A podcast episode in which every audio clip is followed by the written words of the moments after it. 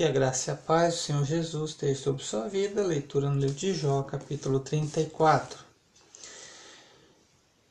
Ele, e Eliú prosseguiu: Vós, sábios, ouvi as minhas palavras, e vós, mestres, inclinai os ouvidos a mim, pois o ouvido prova as palavras, assim como o paladar experimenta a comida. Escolhemos para nós o que é direito. Vamos discernir entre nós o que é bom. Pois Jó disse: Sou justo, e Deus tirou de mim a justiça. Apesar da minha justiça, sou considerado mentiroso, e a minha ferida é incurável, embora eu não tenha transgredido. Que homem se parece com Jó, que bebe zombaria como água, que anda na companhia dos malfeitores e caminha com homens ímpios? Pois disse: Para o homem não adianta ter prazer em Deus por isso, vós, homens de entendimento, ouvi-me. Longe de Deus esteja participar a maldade, praticar a maldade. Longe de Deus esteja praticar a maldade. E o do Todo-Poderoso o fazer o, o fazer o mal. Pois ele retribui ao homem conforme as suas obras e faz cada um segundo os seus atos. Na verdade, Deus não procederá de modo ímpio nem o Todo-Poderoso perverterá o juízo. Quem lhe entregou o governo da terra e quem lhe deu autoridade sobre o mundo todo? Se ele retirasse para si o seu espírito e recolhesse para si o seu fôlego, toda a carne juntamente expiraria e o homem voltaria ao pó. Se há entendimento em ti, ouve isso, inclina os ouvidos às palavras que falo. Por acaso governará quem odeia o direito? Queres tu condenar aquele que é justo e poderoso? Aquele que diz a um rei: Ó homem perverso! E aos príncipes: Ó ímpios!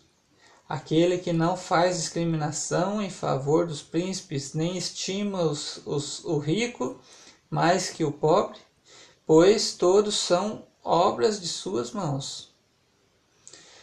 Eles, num momento, morrem. À meia-noite, os povos são abalados e passam, e os poderosos são levados sem esforço. Porque os seus olhos estão atentos aos atos de cada um, e ele vê todas as suas ações. Então há escuridão, é, não há escuridão e nem densas trevas para esconder os que praticam mal. Porque Deus não precisa observar muito tempo o homem Essa aqui é uma afirmação legal. Deus não precisa observar muito tempo o homem para que este compareça perante, o ju... é, perante ele em juízo. É bom frisar e refrisar, né? Deus não precisa observar por muito tempo o homem para que este compareça perante ele em juízo, né? A qualquer momento ele pode nos chamar ele destrói os fortes sem o interrogar e põe os outros em seu lugar. Põe outros em seu lugar. Pois, conhecendo-lhes as obras de noite, os transformam e são esmagados. Ele os fere como criminosos à vista de todos, porque se desviaram dele e não quiseram compreender nenhum dos seus caminhos, e assim fizeram o clamor do pobre subir até ele fizeram que ele ouvisse o clamor dos aflitos. Se, eh, se ele dá tranquilidade, quem os condena, o condenará? Se ele encobrir o rosto, quem poderá contemplá-lo? Quem eh, quer seja uma nação, quer seja um indivíduo, para que o ímpio não reine e não seja quem iluda o povo. Pois quem jamais disse a Deus: Sofri, apesar de não haver pecado, Ensina-me o que não vejo.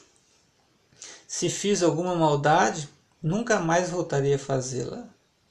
Será a sua recompensa como queres, para que as recuses? Pois tu tens de falar, fazer a escolha, e não eu. Portanto, fala o que sabes. Os homens sensatos, os sábios que me ouvem, haverão de me dizer: Jó fala sem conhecimento e falta de sabedoria e, a, e falta sabedoria em suas palavras. Ah, se Jó fosse provado até o fim, pois responde como os maus. Pois, além de ter pecado, ele é rebelde. Entre nós bate as palmas e multiplica contra Deus as suas palavras. Deus abençoe sua vida com esta leitura, em nome de Jesus.